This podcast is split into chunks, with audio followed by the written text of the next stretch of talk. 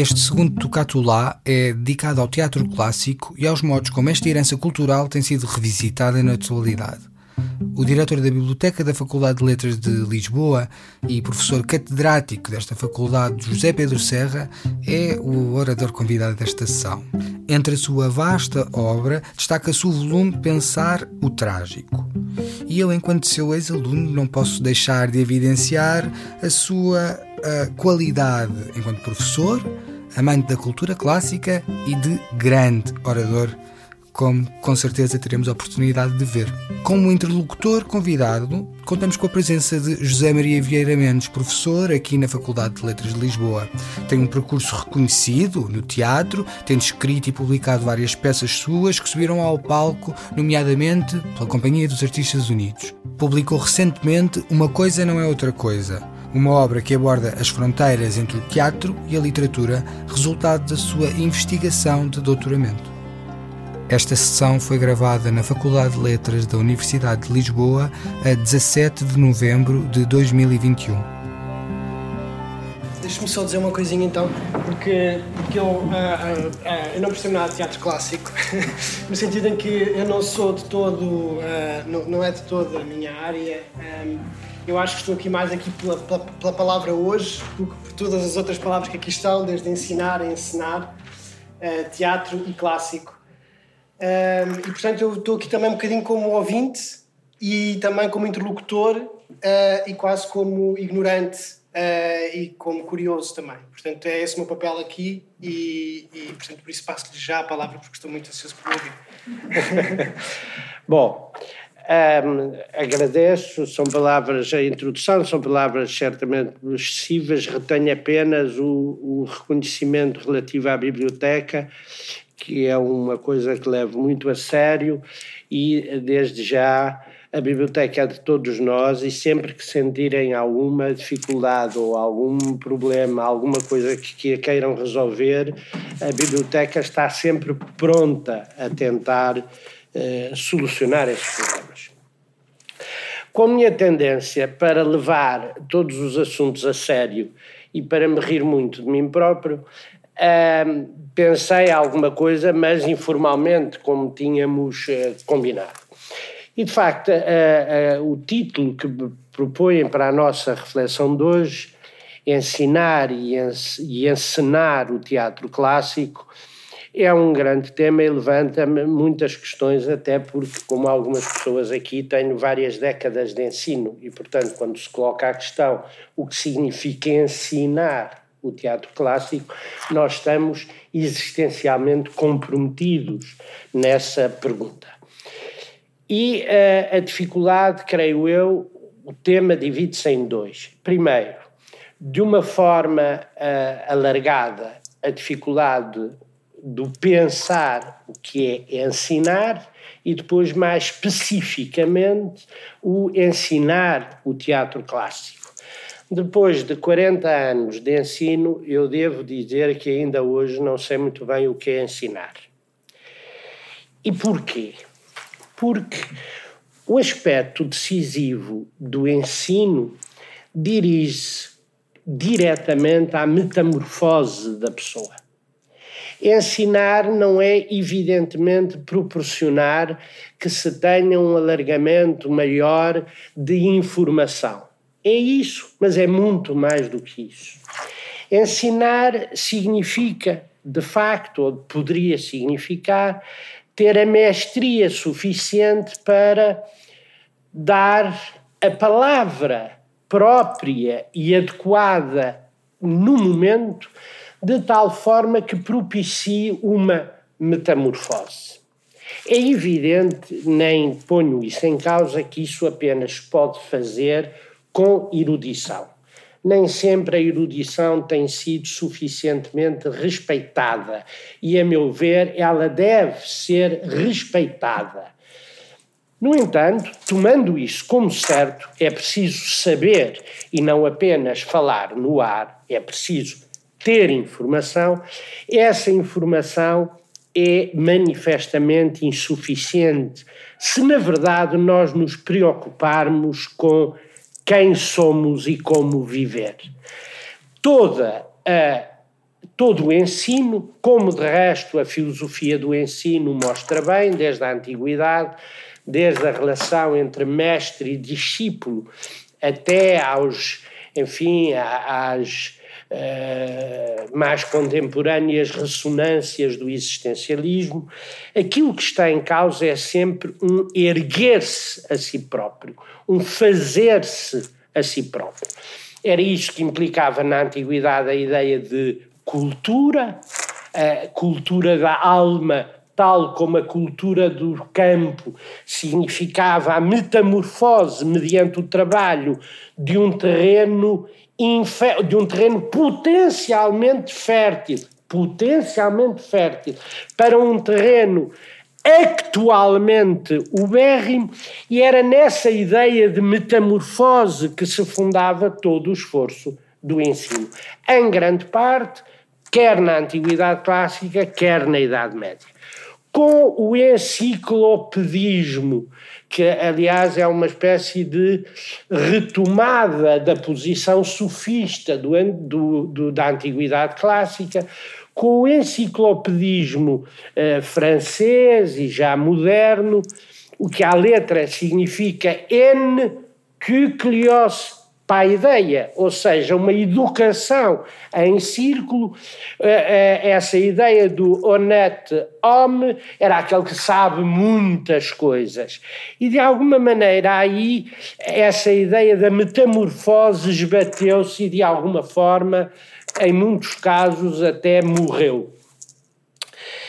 Uh, transformar-se, metamorfosear-se em algo melhor era uh, o objetivo da humanitas, da, de todo o humanismo. Não era saber muito, era saber bem, era transformar-se em alguma coisa. Ora, mesmo admitindo isso, que para mim significa o lado mais. Uh, uh, mais fino, mais autêntico do ensino, coloca-se a posição decisiva, que é esta: o que é que nós podemos ensinar aos outros? Sobretudo porque o ensino na base dessa metamorfose interior implica um reconhecimento íntimo da pessoa.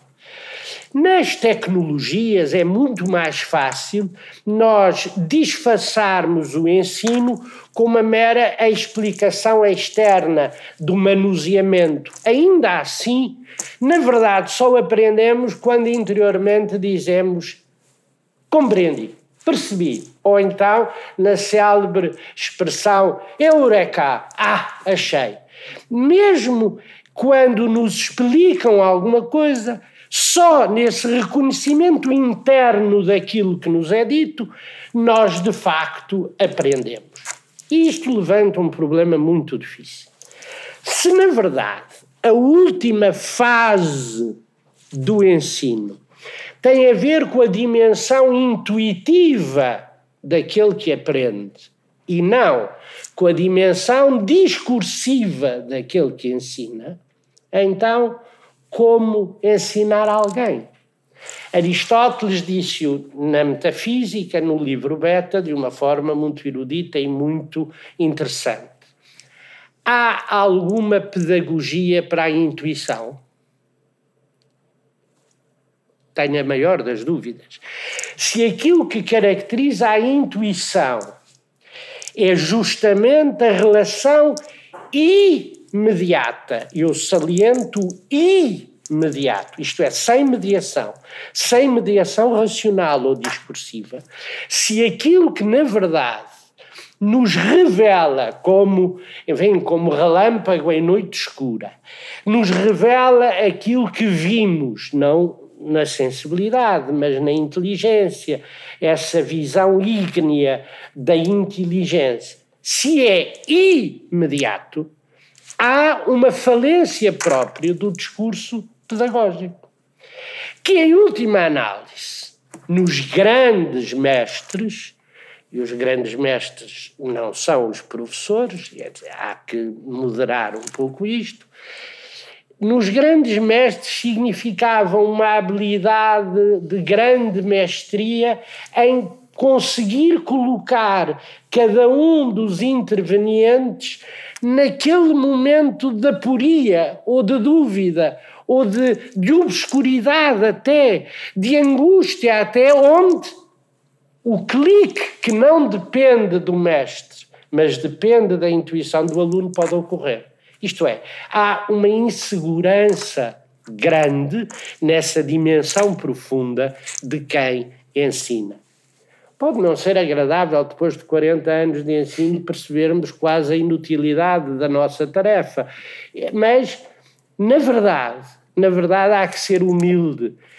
Era aquilo que muito seriamente, na antiguidade, desde Sócrates e Platão, se dizia Ninguém ensina nada a ninguém a menos que ele próprio descubra. É a tese socrática. É aquilo que Santo Agostinho depois dizia. Aliás, nesse caso, com uma referência ao Cristo, ao Logos, porque era ele que permitia potencialmente toda a compreensão da realidade. Dito isto, nunca abandonei o gosto, isso é realmente uma tarefa diamante, o gosto de dialogar com os alunos. Mas sempre e cada vez mais convicto que há ali um mistério, que há ali uma, algo impercorrível e que, em última análise, dependerá sempre deles, não é saberem o que eu sei, é saberem o que eles saberão a, a intuição que os levará, sei lá onde, mas que respeitará uma certa aventura própria. E há uma tendência perversa de algum ensino que é o de tornar os, os alunos dóceis, isto é, a docência que torna dócil o discente. E isso é muito mau, no sentido de quebrar ou velar aquilo que tem de ser uma aventura de cada um, de cada um que nos ouve. Mas essa é a dificuldade de todo o ensino, acho eu. Qual é a dificuldade, além disso, de ensinar os clássicos? Outro termo difícil sobre o qual não vou aqui refletir, que é o de clássico. Em princípio, admitimos, isso não será difícil, que o clássico é aquilo que atravessa os tempos. Isto é, é aquele que, justamente por uma riqueza própria, atravessa os tempos e é recriado, reinterpretado, relido, uh, recontado porque toca ou tange alguma coisa de uma universalidade que está presente naquele momento, mas que ao mesmo tempo transcende aquele momento. Quando nós hoje lemos Ésquilo, há a possibilidade de o podermos ler ou de o tentarmos ler, e parece-me que isso é imprescindível, dentro do contexto histórico, do contexto social, do contexto cultural, de forma a compreendermos melhor, mas se Ésquilo se esgotasse nesse contexto histórico e cultural ateniense do século V, não nos diria nada. Isto é, ter-se-ia perdido muito uh, daquilo que ele nos inquieta, daquilo que nos toca. Há uma dimensão que transcende a localização histórica do texto. Ora bem, Porquê é que é muito, porquê é que é difícil, ou onde é que está a maior dificuldade em ensinar esses clássicos, para além dessas outras dificuldades que são filosóficas, por assim dizer, e que estão presentes de raiz e que a mim me interessam muitíssimo. É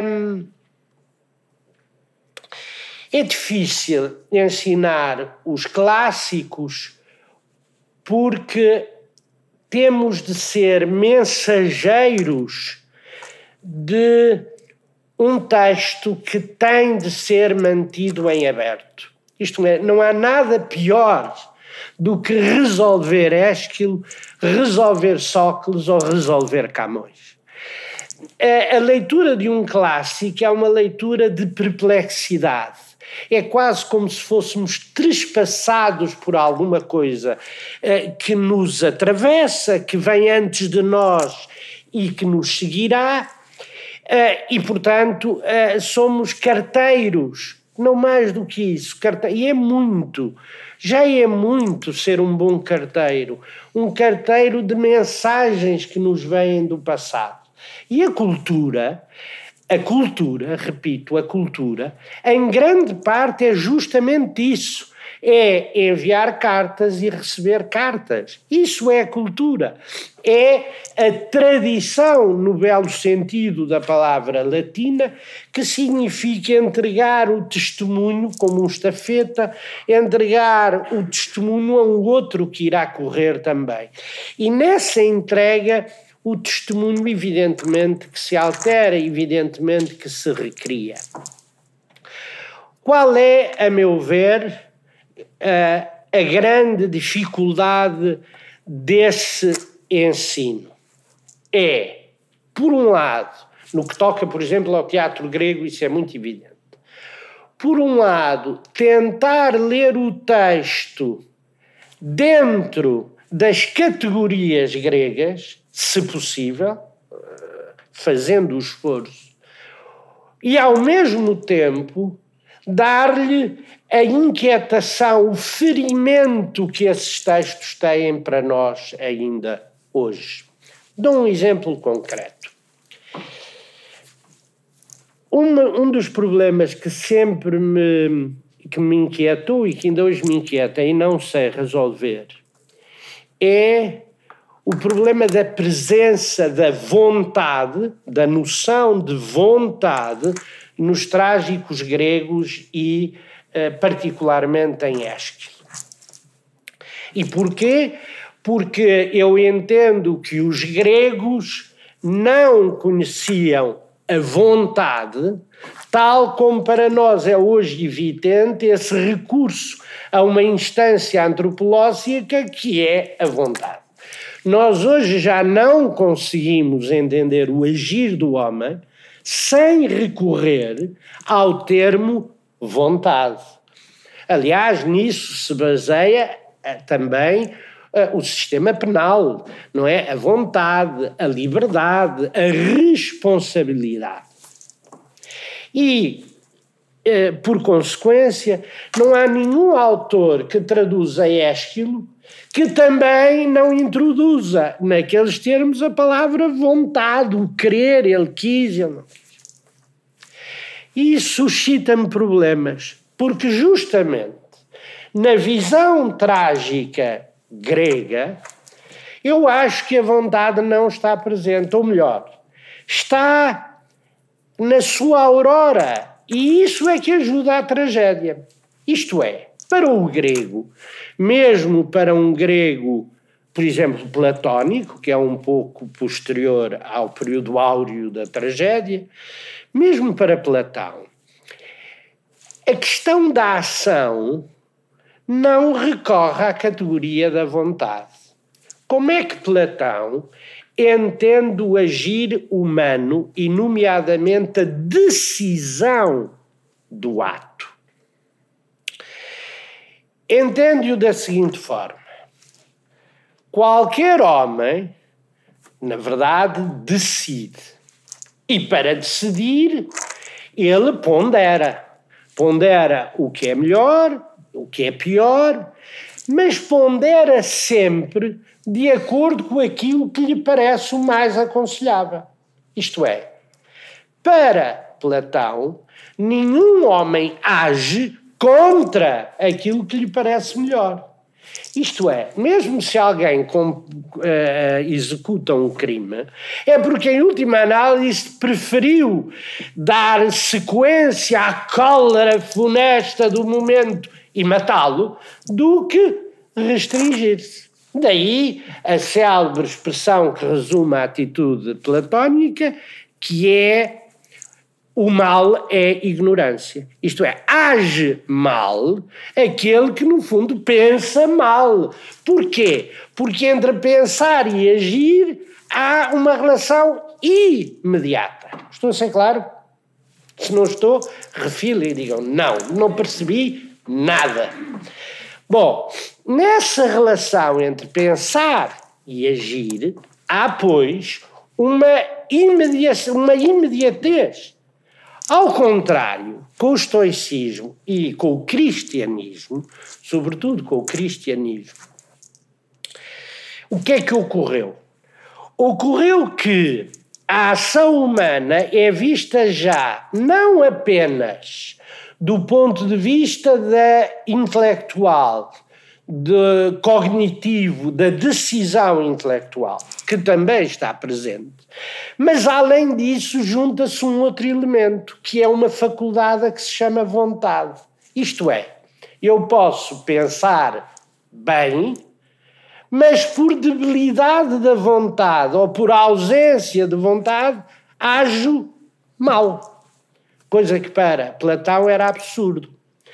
Justamente esta imediatez entre o pensar e o agir adequa-se aos grandes temas da tragédia como Ananke, o destino, aquilo que é fatal, aquilo que tem de ser realizado.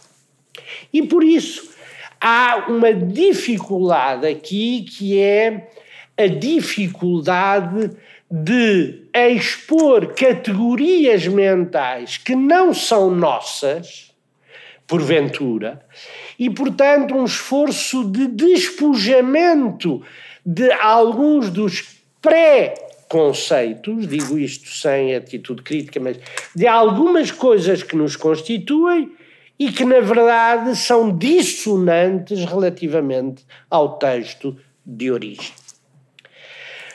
Na parte do teatro, e já me vou calar para, para dialogarmos, e para dialogarmos, na parte do teatro grego há ainda um outro problema importante, do teatro grego e do teatro latino, do teatro clássico, que é a encenação. Bom, e porquê é que isso é difícil? Porque, no fundo, encenar, ou seja, pôr em cena significa organizar um mundo. Organizar um mundo a que corresponde aquele texto. Essa organização do mundo tem a ver com o espaço da própria representação, tem a ver com as, diríamos, as estruturas que estão presentes nessa representação, enfim, com um conjunto vasto de elementos. Dou um exemplo para me tornar mais claro. A tragédia grega é indissociável, enfim, naquilo que talvez estupidamente pudéssemos dizer a sua pureza, mas nas suas origens são inseparáveis da orquestra, ou seja, do espaço circular uh, e daquilo que era a, a, a esquena, o estrado para a representação dos atores. O espaço de intervenção do coro e o espaço de intervenção dos atores está totalmente distinto na tragédia grega. E isso é um elemento muito importante, porque enquanto os atores representam a ação, o coro comenta a ação. E isso funciona como uma espécie de ressonância patética, emotiva daquilo que ali está. E, no fundo, acaba por introduzir um elemento dissonante, ou se quiserem, um elemento de divisão entre o ator e o coro, que é muito fecundo para a tragédia e para o teatro porque o teatro é também uma forma de nos vermos em cena, e isso está representado na própria estrutura do teatro grego, quando o coro vê a ação a desenrolar-se. Ora, nas representações que hoje temos do teatro grego, justamente é muito difícil encontrarmos esse espaço à maneira de um teatro grego uh, para o encenar. Às vezes, alguns encenadores até constroem uma espécie de círculo, mas falta-lhe ar. Não é? Falta ar a esse círculo, porque os teatros gregos, além do mais, e isso concorda com a sua dimensão cósmica, o teatro grego é um drama cósmico, isto é, é o drama do homem em relação com os deuses. Não é o drama íntimo, psicológico, que isso é outra coisa. Ora, essa é a primeira dificuldade, é a da própria representação a, a, dificuldade das categorias mentais, já aludi, e poderia aqui aludir a um outro perigo, a meu ver, da tragédia, que é muito frequente, que é aquilo que eu poderia designar como a psicologização do trágico.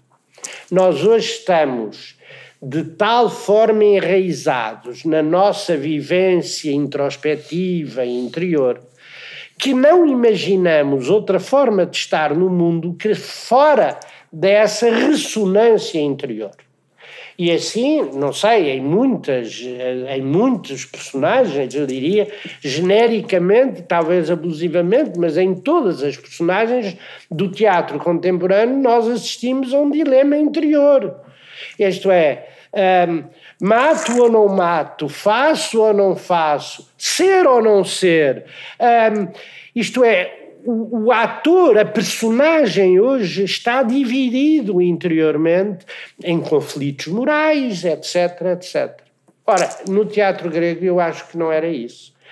Quando a Clitemnestra mata, assassina uh, Agamemnon, ela não se debate interiormente, faço ou não faço. O drama é de outro género. A tragédia é a tragédia do conflito entre as forças cósmicas e não no íntimo de cada um. Isso é da Gabler, está bem? Essa tem conflitos interiores. Mas no teatro grego, o conflito está entre a Ananke, os deuses e os homens. E assim, pobre poeira no seio destas tormentas cómicas, o homem vai, mais ou menos cegamente, rasgando o seu caminho.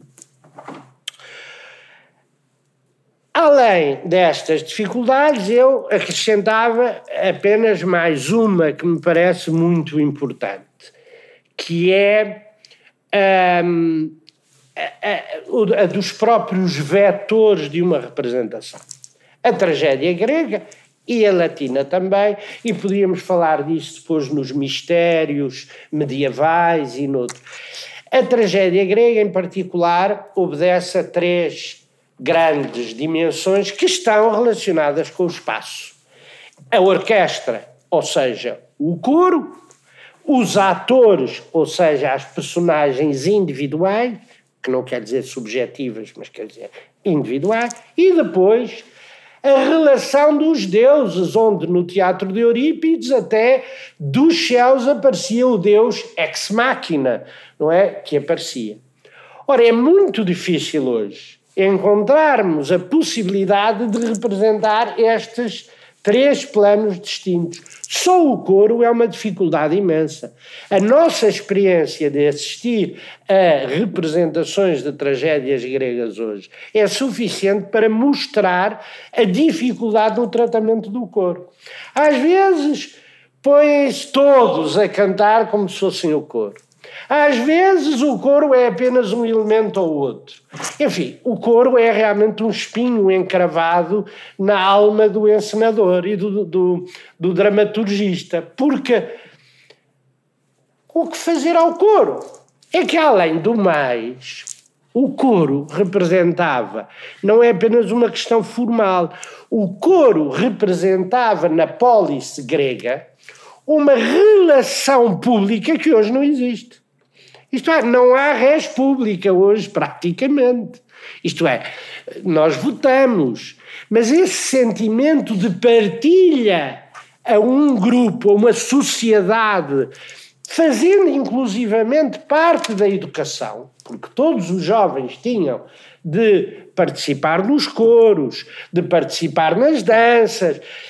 A vida coletiva, e ao dizer isto, sujeito-me já a mais, a mais e deformadas interpretações, porque não é a maneira do comunismo tal como depois se veio a instaurar que o quero dizer, mas a vida política, a vida comum, era muito mais importante que a vida individual, no sentido em que toda a vida individual só, só ganha alguma, algum logos no seio dessa comunidade. Aliás, ainda para citar outra vez Platão, Platão diz: um, ehm, fora do, dos coros não há educação. Isso é extraordinário para mostrar a importância radical de pertencer a um coro ou pertencer a essa educação conjunta. Como é que vamos fazer isto? Não sei. Como é que o coro, como é que o coro ganha a capacidade enquanto elemento da tragédia para nos representar enquanto elemento da sociedade, passando por essa dimensão conjunta. É muito difícil e os encenadores mostram essa dificuldade e, a meu ver, até a comprovam pelo modo tão diversificado e às vezes tão. tão. Uh, uh, eu diria tão pouco denso como o coro está presente. E por fim, há ainda outra coisa que é o gesto. E isso vou dar um exemplo. Eu tive a sorte de trabalhar com o Jorge Silva Melo na, como, não sei como que é, como convidado, mas de trabalhar com ele num reédito que ele ensinou no Teatro Nacional, não sei se... Bom, eu não tive influência nenhuma, foi apenas no texto, tentei retirar os verbos de vontade, por exemplo, um, e eu, mas porquê? Eu disse, oh Jorge, mas é... Bom, mas num dado momento, só para mostrar a importância, às vezes até do gesto, porque o gesto também é cultural. Os nossos gestos, mais ou menos triónicos, mais ou menos significativos, não são concebíveis fora de uma arquitetura mental da nossa cultura e da nossa civilização. Ora, houve num dado momento quem era quem fazia de de, de Édipo, já não me lembro quem era. Era ali a Gama que fazia da mãe de Édipo.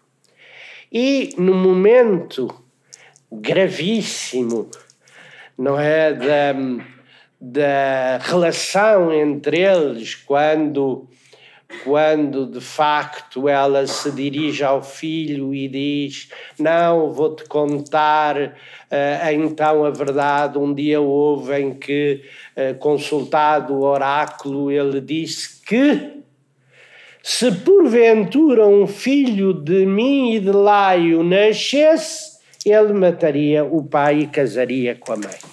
Mas não ligues a isto, porque os, os adivinhos nada sabem, etc. Mas vem o primeiro presságio. E na representação, nesse primeiro presságio, Édipo, é, que aliás estava bem representado, e Édipo paralisa-se, fica perplexo, caminha para a mãe e beija. Impossível no teatro grego. Impossível. Porque o beijo. É claro que agora é muito possível, até porque nós já sexualizamos tudo, já sexualizamos a infância, já sexualizamos todas as coisas e, portanto, esse beijo entre o filho e a mãe, na nossa lógica, era naturalíssimo. E estou certo que ninguém no público hum, se sobressaltou por haver um beijo. Não era muito apaixonado, era enfim, era um beijo, era um beijo, mas não era um beijo apaixonado, não era, não era o Humphrey Bogart com a, com não, mas era um beijo, percebia-se que havia uma relação sexual. Ora, tal gesto era totalmente impossível na Grécia, totalmente impossível porque justamente a tragédia é esculpida naquela severidade de mármore. E o toque, o toque, a sensibilidade, o tocar, era absolutamente. estava fora da representação. Ora, como fazê-lo? Eu depois perguntei ao Jorge Silva Melo e disse: Ó oh Jorge, mas aquilo ali é que me chocou um bocadinho, porque do meu ponto de vista, como espectador, até diminuiu um pouco a intensidade trágica daquele momento. Teria, teria preferido que ficassem afastados e como se esculpidos em mármore. E ele disse: Olha, não, não fui eu que. Nem fui eu que sugeri, foi um, um dado espontâneo dos atores. Pronto, porquê? Porque lhe estava realmente, hoje diríamos, na massa do sangue. Mas aquele beijo, na verdade, não. Não por razões púdicas, mas na verdade não me convenceu nada. Bom, já tomei muito tempo, Zé Maria, contigo. Mas também já agora, eh, não era também por razões de reconstituição histórica? Ou seja, não. De, era mesmo não. porque dentro do, do espetáculo... Era dentro do espetáculo. Aliás, porque a reconstituição histórica, a meu ver, é impossível. Pronto, é isso. Exato. Impossível. Eu, eu costumo dizer, eu amo muito a Grécia, mas não é a Grécia tal como foi, porque essa eu não sei como foi. Tudo o que eu sei são aquelas, no fundo, são. são pedaços, fragmentos que nos trouxeram aqueles que mediaram a Grécia até hoje. A Grécia, como coisa em si, não existe. E, portanto, eu daria um dia, não muito mais, porque gosto muito de viver, mas um dia da minha vida ainda daria para ver como era uma tragédia grega e podemos reconstituir alguma coisa. Mas como era, não faço ideia. E, portanto, não só acho que é inteiramente legítimo as recriações, as reinvenções, tudo isso é perfeitamente legítimo. Um, como me parece inútil tentar fazer uma tragédia tal como era a tragédia grega. Aliás, fomos muito influenciados por aquela maneira uh, austera alemã, com as colunas dóricas e com aquilo tudo, e que equivale para nós ao classicismo.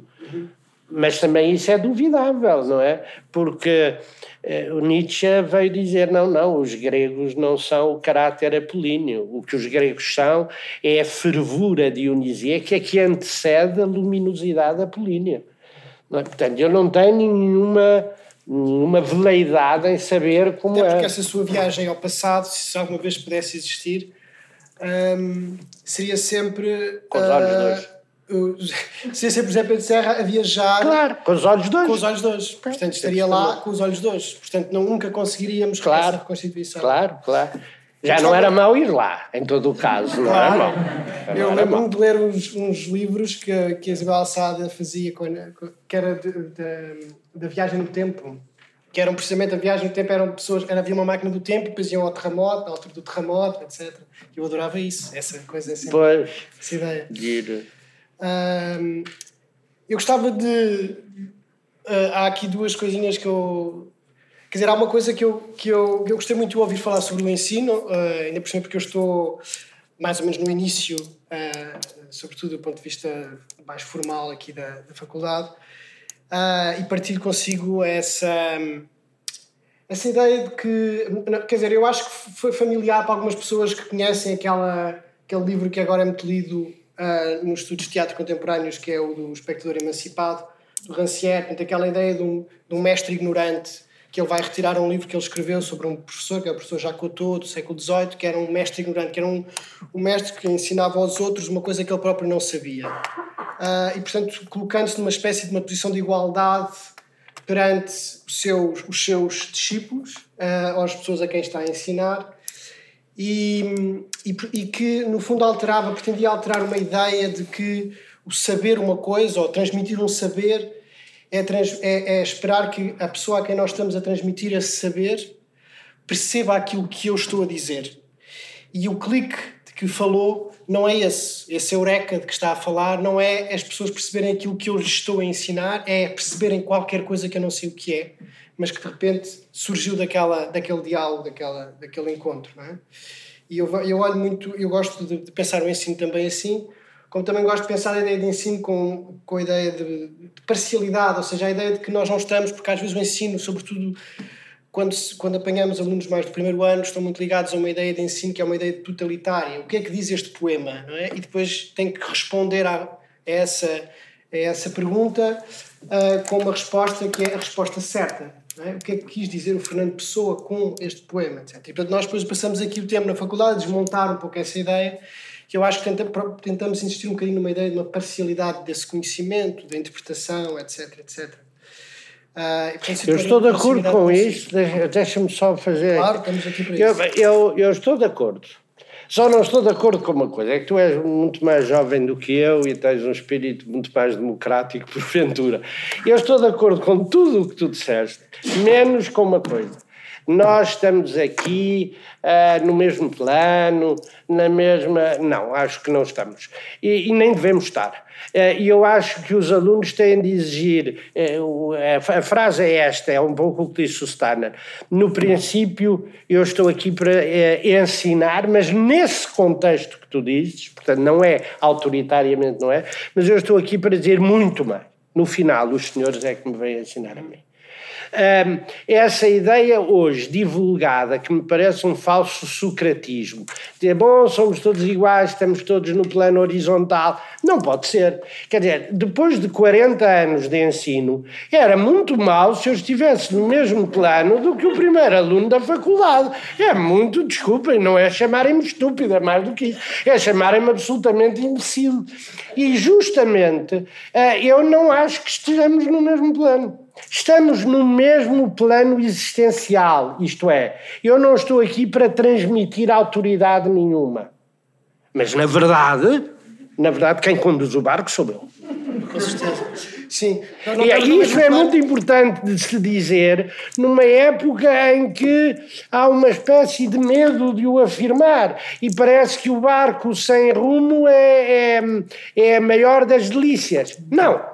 O professor está lá para traçar o rumo, para levar o barco. Agora, tudo o que tu disseste depois, desculpa tratar-te por tu, mas de, de, tudo o que tu disseste na mesma se mantém válido. Claro. Isto é, não, não altero nada àquilo que tu disseste. E, e é exatamente isso.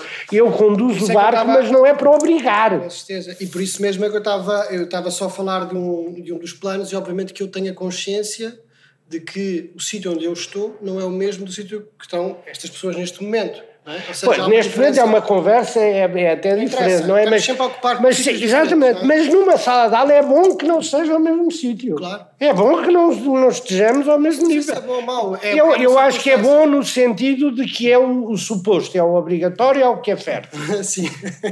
é assim que deve ser. É assim que deve ser. Tá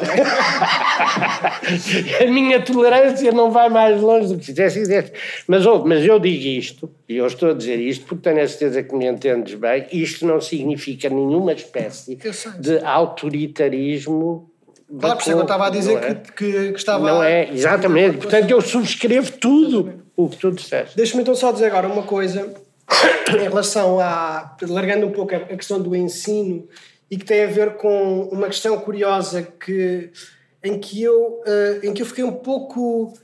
Uh, eu estava a seguir o seu raciocínio em relação ao, à ideia de, de uma encenação. Começou por falar de uma encenação de clássicos, não é?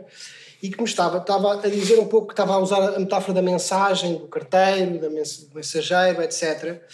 Mas depois acaba, uh, ou grande parte da sua ideia em relação à, à, à encenação tem a ver com uma impossibilidade uh, de transmitir a mensagem.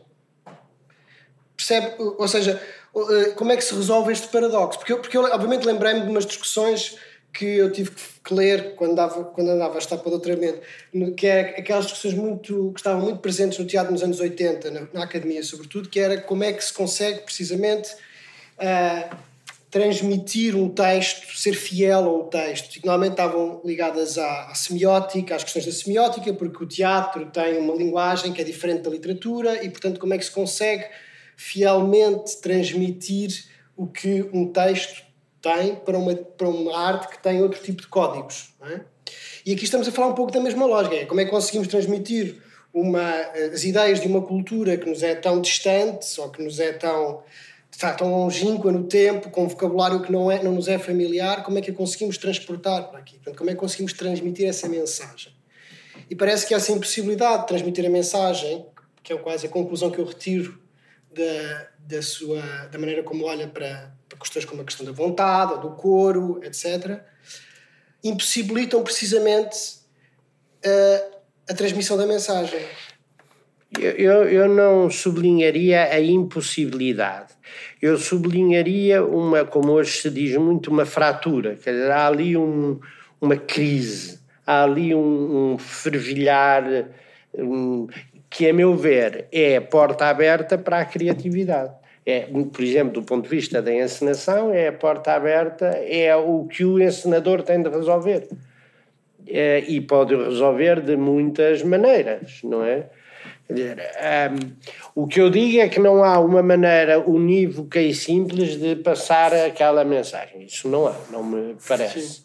Uh, quer dizer, gosto muito de ver o, o Morning Becomes Letter, por exemplo, que é uma mensagem já completamente. Um, enfim, alterada, repassada, mas onde é, não é difícil encontrar os modelos que repousam na antiguidade, como gosto de ver os anfitriões eh, representados, desde o Camões até, até outros anteriores, não é?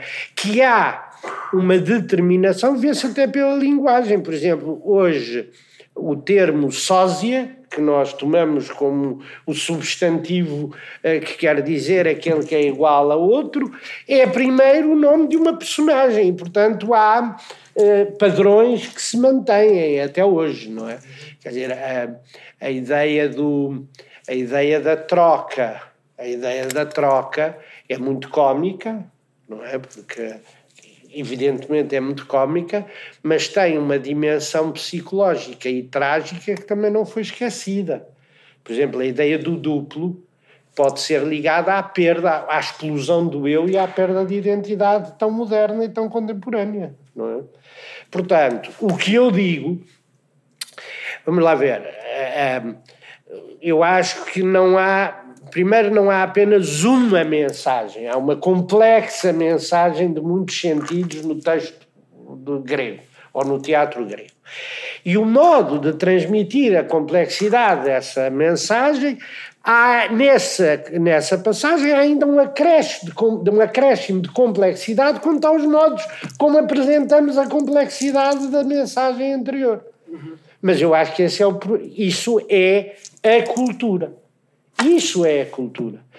E justamente o que eu hoje temo, uh, mais uma coisa para eu reforçar a minha ideia, não, eu é que comando o barco, eu é que estou.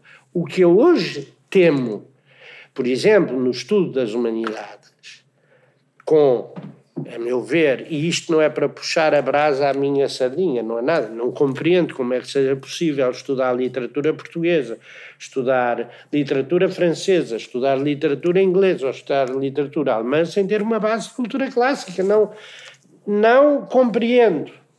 Não compreendo, porque há muitos textos que vão perder. O que é que eu temo? Temo que a capacidade de reconhecer e de decifrar sentidos plurais se perca por pobreza de dados informativos. Uhum. Não é? Isso temo. Sim. Isso temo. É a importância da erudição também. Sim, claro. Que é claro, muito... a questão, sim, há um argumento que normalmente é utilizado uh, também, que é o facto de. Uh, que é o facto de porque é que erudição é conhecer o, o teatro grego e não é conhecer uh, o teatro indiano ou conhecer o teatro. É? E obviamente que estamos, estamos num contexto uma cultura ocidental, e é nesse contexto que estamos a falar, e normalmente depois esse é o contra-argumento também. Uh, mas é verdade que para certo tipo, de, certo tipo de autores ou certo tipo de obras pedem certo tipo de, de erudição, lá está, ou de referências, etc. Um... Isso é verdade, mas eu aí sou muito mais uma vez, eu hoje estou-me a manifestar a minha face mais, mais autêntica, não sei, mais própria. Eh, eu nas aulas não tenho que o revelar, quer dizer, as aulas são, embora revele sempre um pouco, mas há hoje uma ideia, a meu ver, muito perniciosa de entender a cultura como uma espécie de feira franca, onde cada um vai montar a sua banca e depois faz os molhos que entender. Não estou de acordo. Não gosta disso? Não. não é não gosto, é, quer dizer, nós só podemos dialogar com o outro se soubermos quem somos. E há uma coisa, eu, por exemplo, gosto muitíssimo das epopeias indianas e faço os possíveis por até por lhes perceber o sentido. E, portanto, não há nisto nada de desprezador das outras culturas. Nada.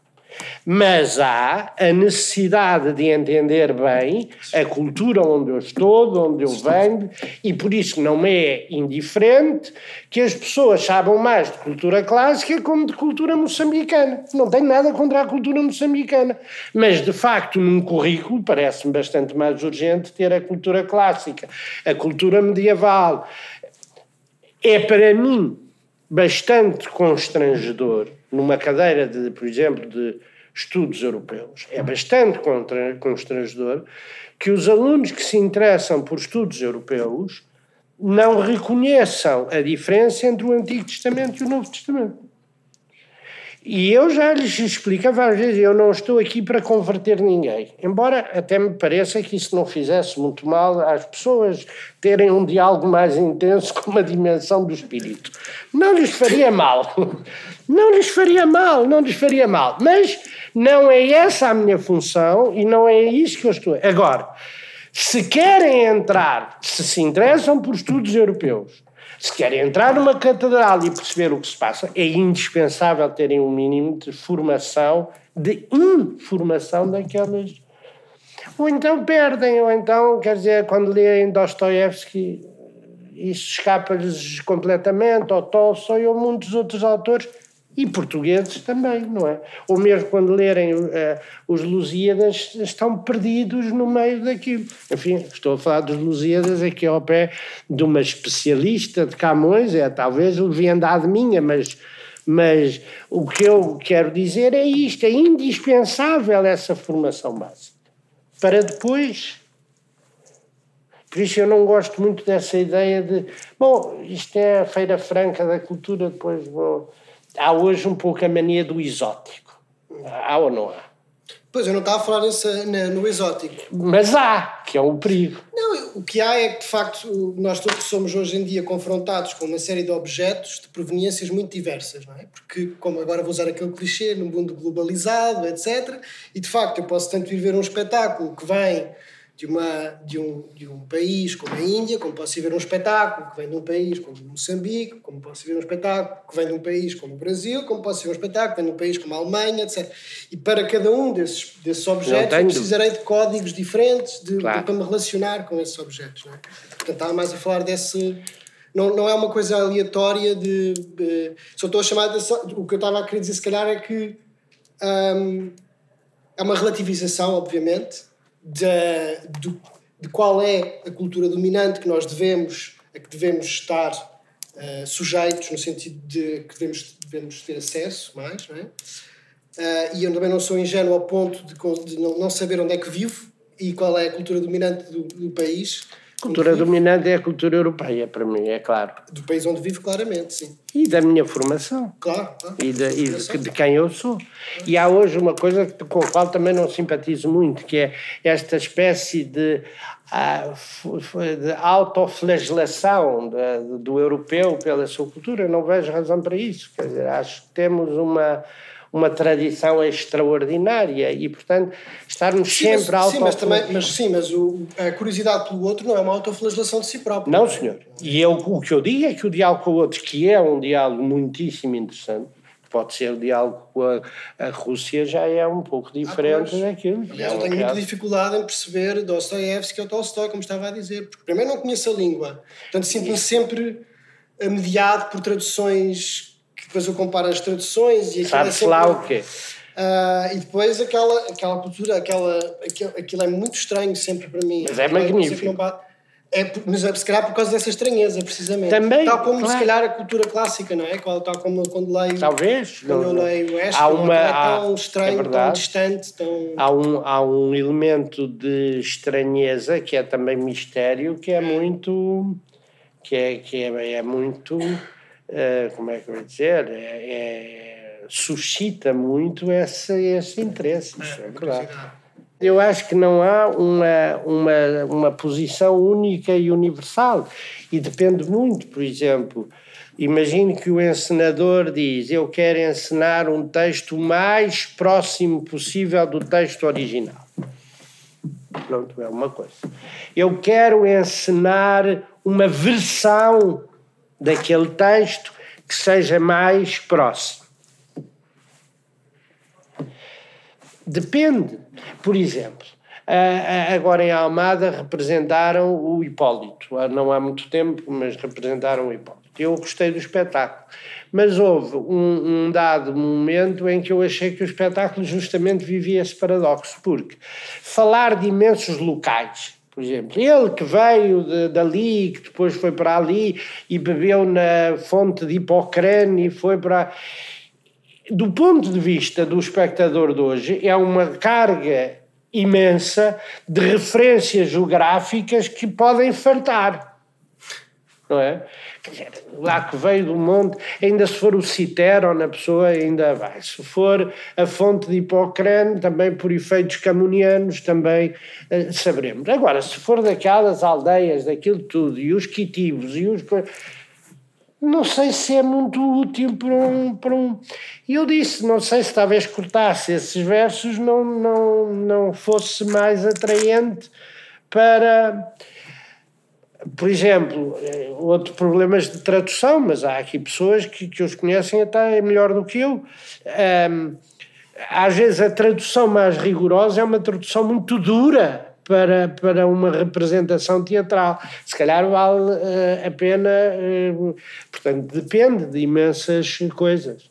E depois há referências mais afastadas de que eu gosto, por exemplo, daquele celebérrimo filme da Catherine Hepburn e do Montgomery Cliff e da era a Elizabeth Taylor que se, do, do Suddenly Last Summer onde há, evidentemente, um fundo dionisíaco no filme, é? é, é um, o Sparagmos não é, do filme, é uma recriação extraordinária. É claro que quem conhecer as bacantes e de alto, há aqui uma. E aquilo começa a ganhar cada vez mais sentido e cada vez mais riqueza. É por isso que eu acho que é importante essas chaves de decifração. Mas é uma criação livre, é magnífico, é magnífico. Eu, nesse sentido, jamais teria uma posição de pseudopurista e dizer: não, não, não, Sócrates não, ou Sófocles não disse isso. Não, não disse, mas digo eu. É? Porque justamente há, há aqui um momento vital. Agora, se quisermos representar tanto quanto possível, e isto também pode ter muito interesse, o texto grego, a lógica tem de ser outra. Não é? Há, portanto, aí um paradoxo, eu reconheço. E, sobretudo, é uma espécie de momento em aberto. Ora podemos fazer assim, ora podemos fazer assado.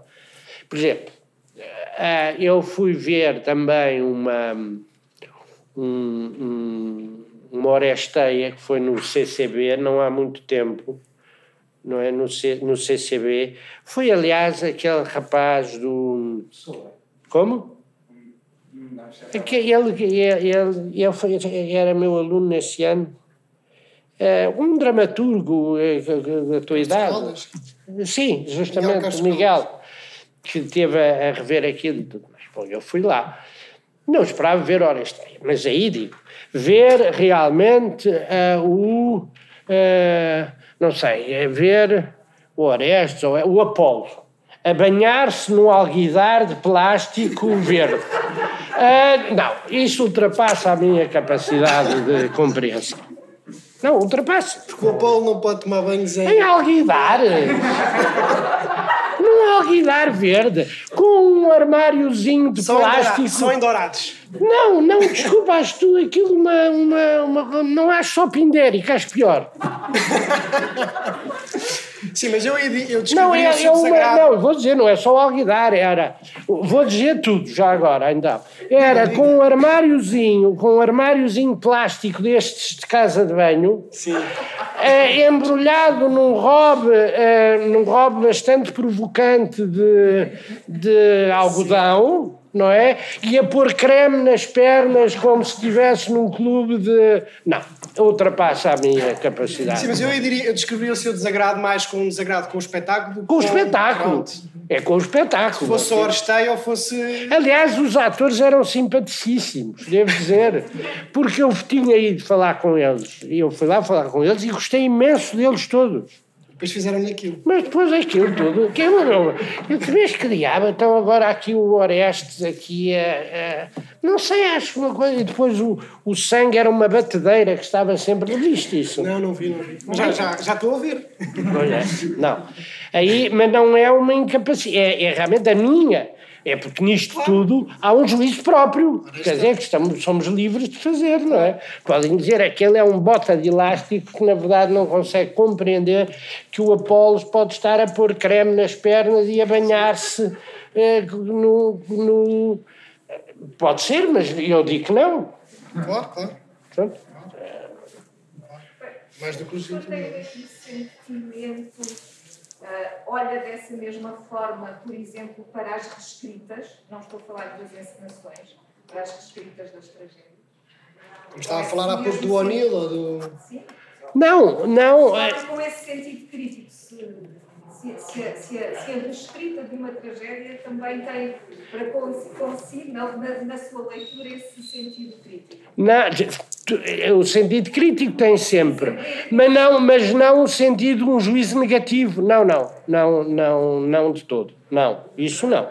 Há reescritas extraordinárias.